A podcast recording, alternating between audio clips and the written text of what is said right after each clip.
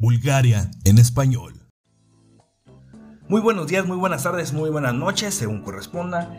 Mi nombre es Carlos, un mexicano desde Plovdiv, y hoy miércoles 14 de abril del 2021 las noticias más importantes de Bulgaria y el mundo para que seas tú quien abra la conversación en este día de el polvo que dejó a Maradona medio tocado Bienvenida, bienvenido. Cultura.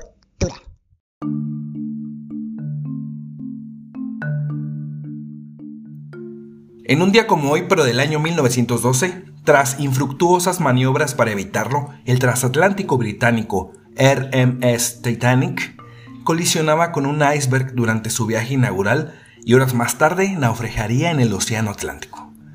Cuando terminó de construirse el Titanic, era el barco de pasajeros más grande y lujoso del mundo, con 2.224 pasajeros a bordo.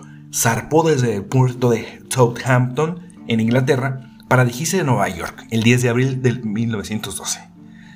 Durante la gélida noche del 14 de abril, el Titanic navegaba en aguas tranquilas y sin oleaje, condiciones especialmente dificultosas para el avistamiento de iceberg, cuando faltaban pocos minutos para la medianoche, los vigías dieron la arma de colisión.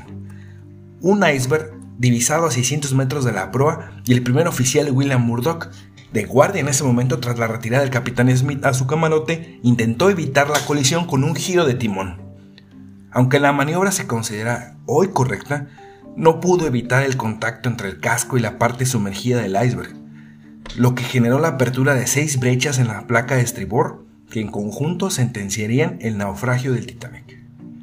El hundimiento se cobró la vida de aproximadamente 1.500 personas, sea ya por ahogamiento o por hipotermia, es decir, que solo sobrevivieron 711 de las 2.223 que iban a bordo. Según una investigación del Senado de los Estados Unidos, el buque no llevaba botes salvavidas para todos los pasajeros.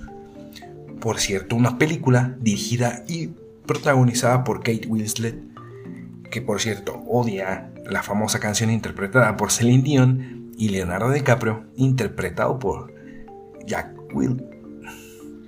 Este personaje, supuestamente ficticio, Jack Dawson, finalmente resultó haber sido real.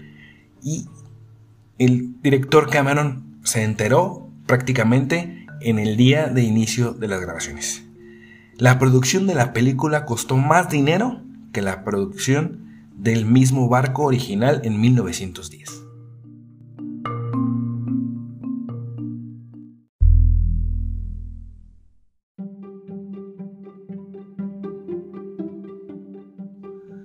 Un 14 de abril del año 2003, luego de tres años de trabajo, el Human Genome Project completaba el mapa así llamado.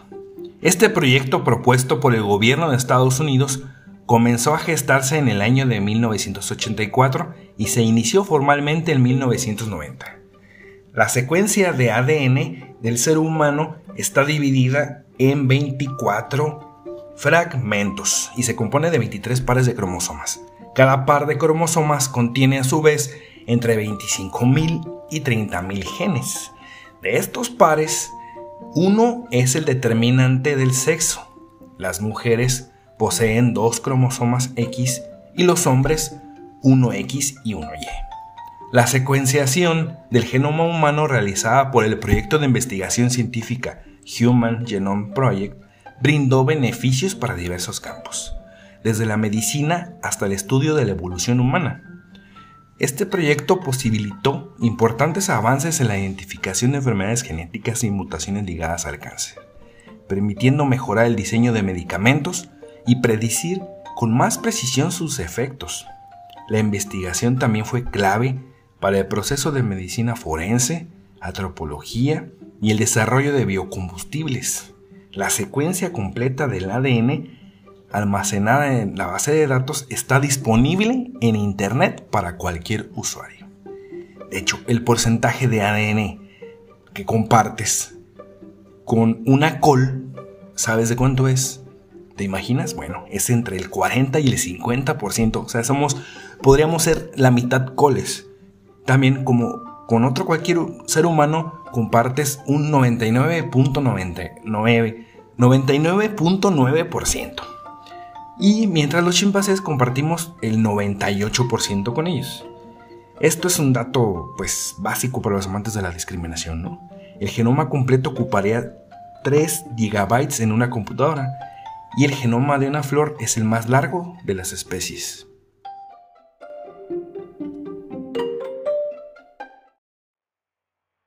Noticias nacionales. Después de las elecciones de Bulgaria, hoy el ministro Borisov o exministro pospondrá su mandato, se va a salir del cargo para proponer a, Daniel Mitov como primer ministro. El señor Borisov, eh, pues es el líder del partido ayer y obtuvo la mayor cantidad de votos en las elecciones parlamentarias el 4 de abril y dijo que propondría al exministro de Relaciones Exteriores Daniel Mitov. Él será el próximo primer ministro del país. Pero en la tetragésima quinta Asamblea Nacional, los otros cinco grupos se oponen a la elección de un gobierno designado por Borisov. Se espera que su propuesta de gabinete sea rechazada, rechazada con una votación en la Cámara. La mejor oportunidad de lograr que un gobierno sea elegido para el cargo reside en el presentador de televisión por cable Slavi Trifonov, cuyo partido ITN quedó en segundo lugar para, en las elecciones. Y pues en esta semana y media transcurrida, desde, las elecciones pasadas, el 4, pues según esto su partido dijo que dio positivo por COVID, pero no ha hecho ninguna declaración de fondo, no lo han visto. Y por su parte, Borisov sí hizo comentarios sarcásticos como el que eh, ya había tenido éxito en los negocios del espectáculo, pero había llegado a otra etapa que en la que se necesita más responsabilidad y decisiones audaces. Entonces, ya sabes, esto de la política empieza a toma y daca. Bueno, Mitov, eh, que, eh, ministro de Relaciones Exteriores en el segundo gobierno de Borisov, y en el, gabinete, en el gabinete provisional en lo que lo precedió ha atravesado varios partidos políticos. En México le decimos chapulín. Pero en fin, estaré pendiente en ver qué termina esta importante novela búlgara política.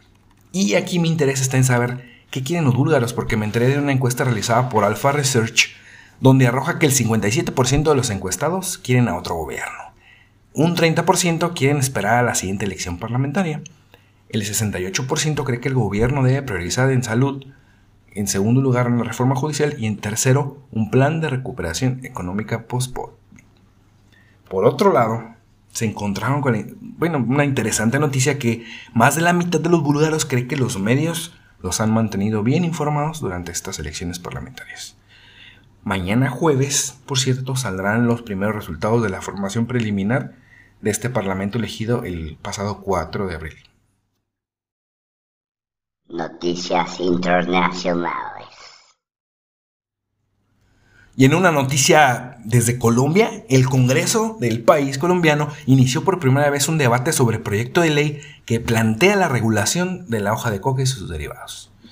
Esta discusión inició el día miércoles con algunos atropellos porque se pretendía que la inclusión de otros temas antes de este y pues ya hasta lo, están, lo estuvieron dando con la comisión en, la parte primera del Senado. Este proyecto fue presentado en agosto del 2020 por los senadores Iván Marulanda del Partido Alianza Verde y Fernando Valencia del Movimiento Alternativo Indígena y Social y líder indígena NASA.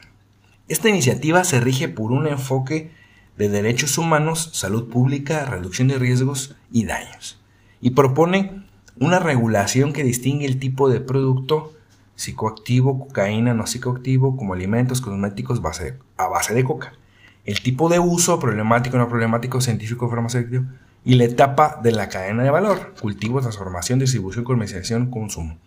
Dice en un comunicado este partido de Alianza Verde. Y según su criterio, de esta manera se le estarán quitando, pues como la materia prima, a las mafias del narco y a los consumidores de las redes del pues, del microtráfico que, que hacen los criminales del país crecer. Obviamente esta propuesta no es apoyada totalmente por los opositores y por terceros partidos. Lo interesante aquí creo es que ya Latinoamérica está iniciando procesos de apertura legislativa en sus temas más agudos. Perfecto.